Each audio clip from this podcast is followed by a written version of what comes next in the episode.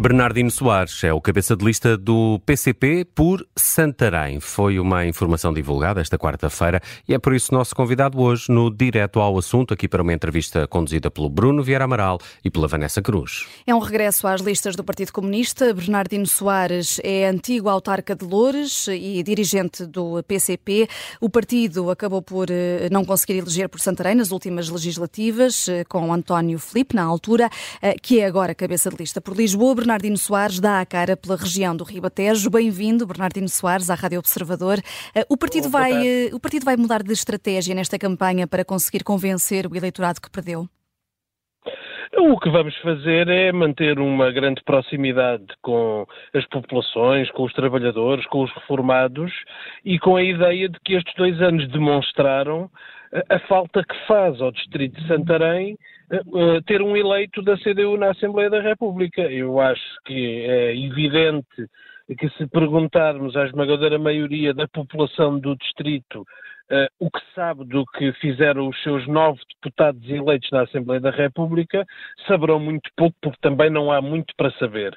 E o que queremos garantir é que, com a reeleição do deputado da CDU, que é um objetivo que queremos atingir e que é perfeitamente possível de conseguir, esta voz do Distrito de Santarém na Assembleia da República vai ter uma, uma força uh, grande, uma forte ligação aos problemas das pessoas e levar para, para o Parlamento uh, os problemas e também as soluções, porque elas são indispensáveis para avançar para uma vida melhor, para um maior desenvolvimento do Distrito. Sim, e quais são essas ideias, quais são esses problemas concretos do Distrito e quais as soluções que o Bernardino Soares eh, vai levar para o Parlamento caso seja eleito?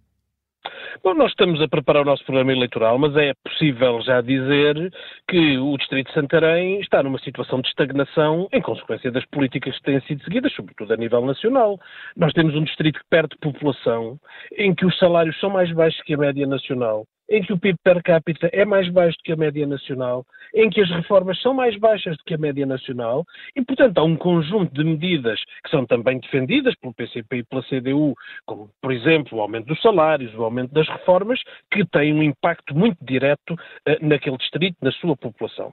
Mas há depois coisas específicas. Por exemplo, é um distrito em que se sente brutalmente o abandono do investimento público que este governo e anteriores têm vindo a fazer.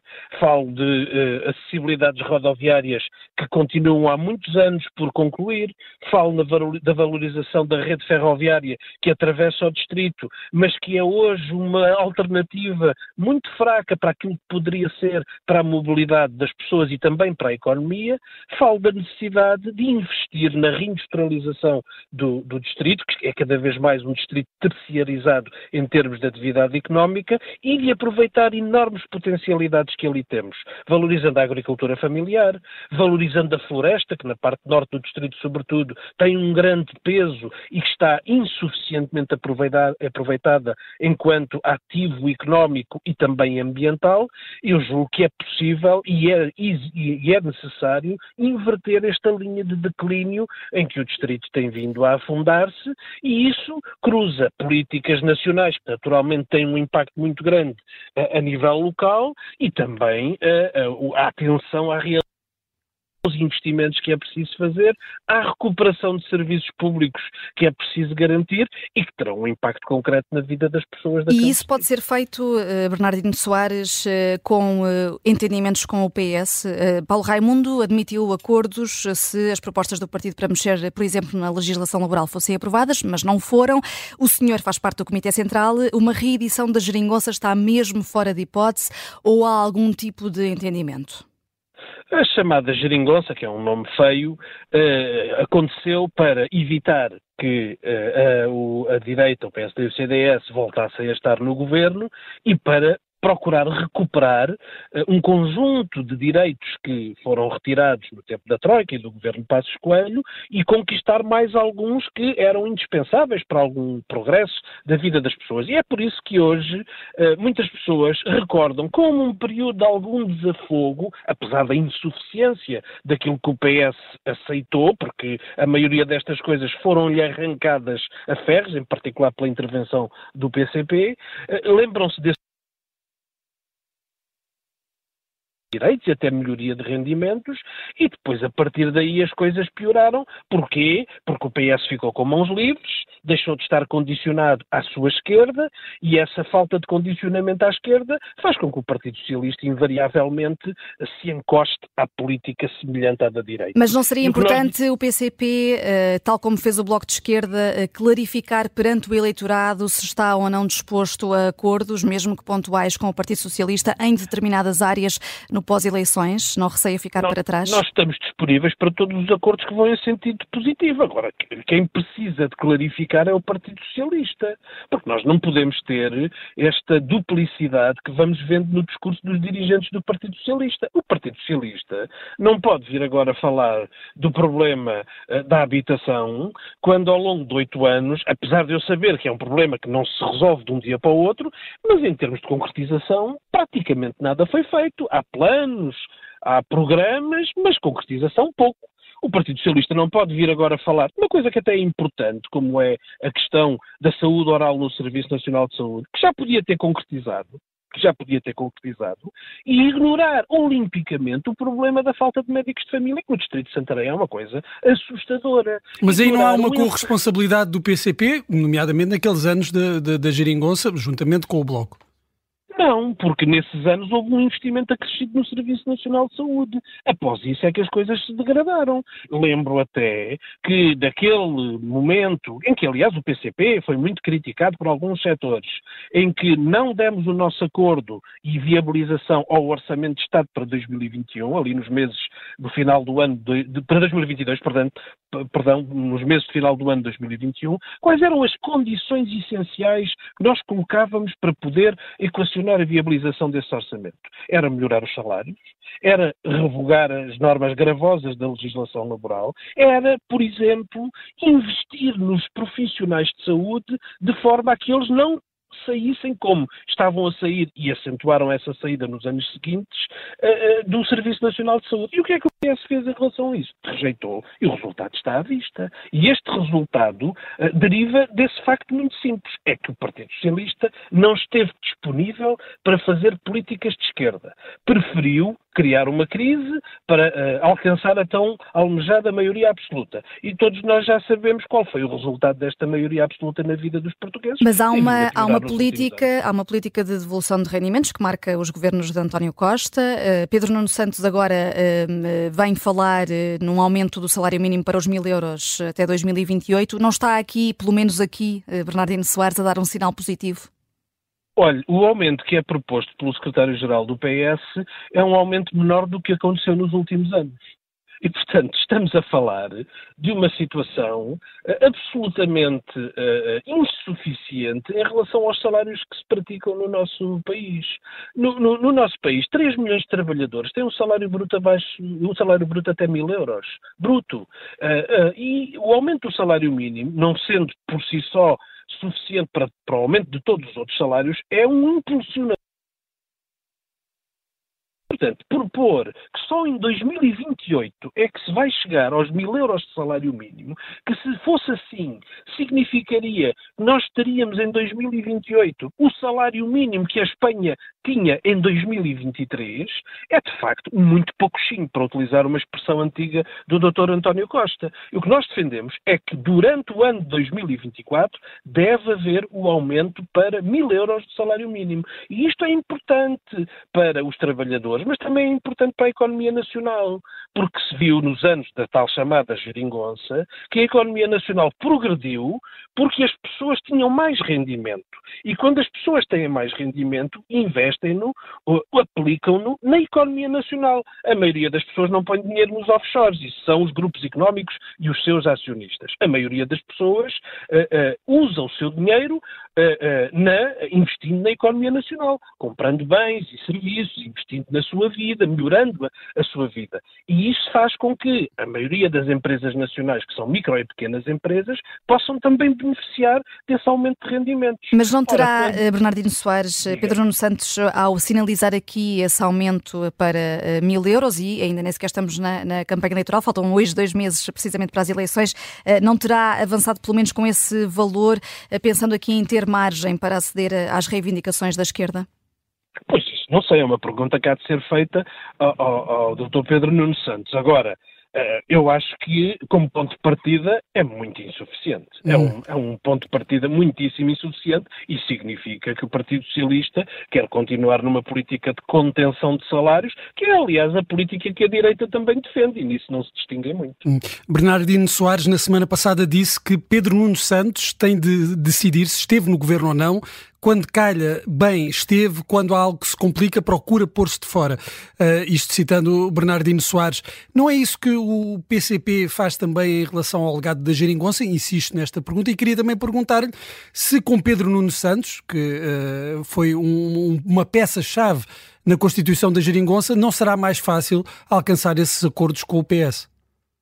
Em relação à primeira pergunta, não, é totalmente diferente porque o PCP não esteve no governo. O que, aquilo a que se chama a geringonça foi um governo minoritário do Partido Socialista que, por razões de uh, conjuntura política, uh, estava obrigado a negociar alguns dos diplomas fundamentais com os partidos à sua esquerda. E esses partidos à sua esquerda, em particular o PCP, conseguiram uma série de coisas para além daquilo que foi a recuperação dos direitos retirados no tempo do governo PSD-CDS, de Passos Coelho e Portas, conseguiram uma série de coisas que o PS não queria aplicar. Eu, eu, ouço hum. agora muito o Partido Socialista a falar de, de, de, do acesso às creches.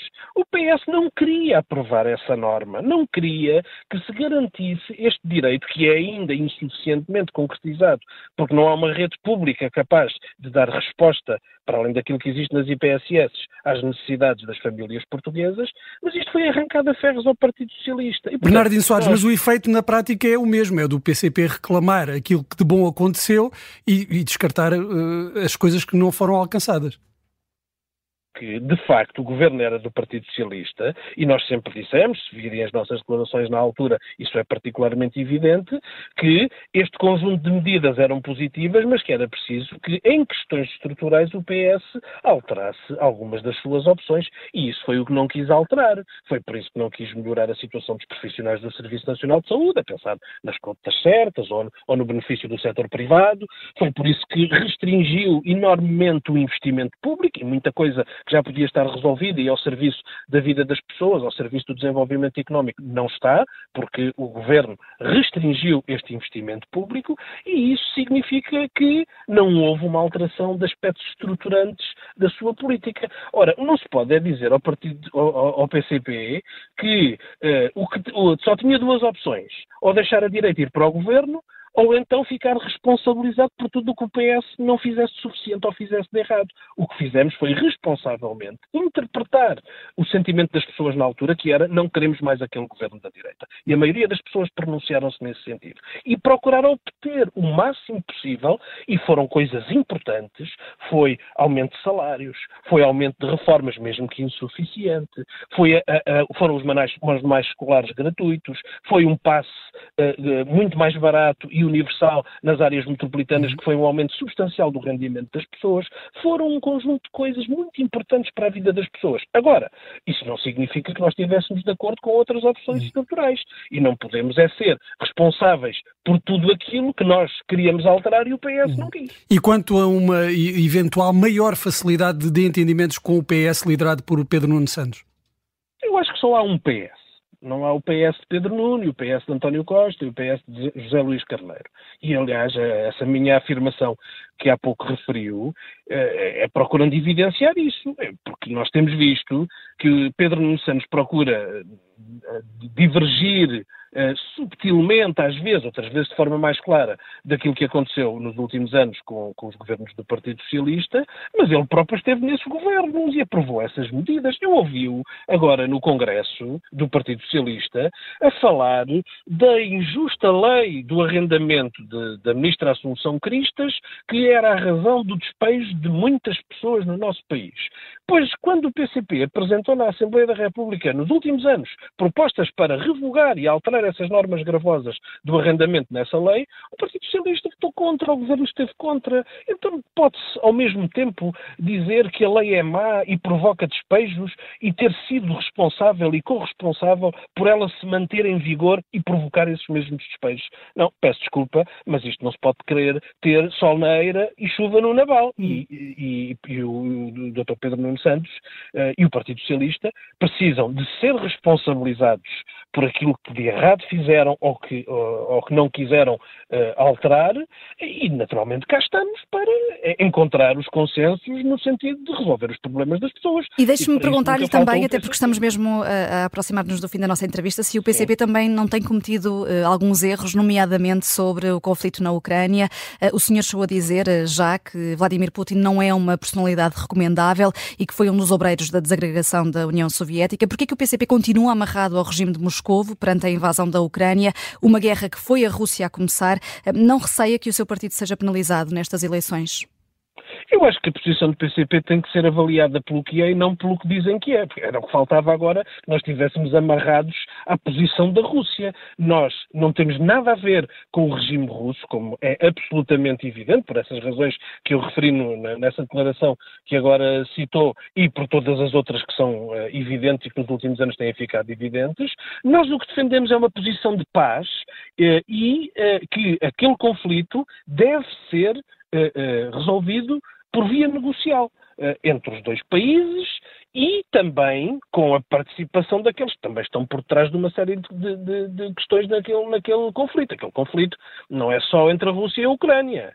Tem também a NATO, a União Europeia, os Estados Unidos, que têm ali uma forte influência, sobretudo na posição da Ucrânia. E, portanto, eh, o que nós dizemos é isso. Nós queremos a paz. E queremos ali como queremos na Palestina. E, por acaso, até acho curioso que não haja ninguém a ser responsabilizado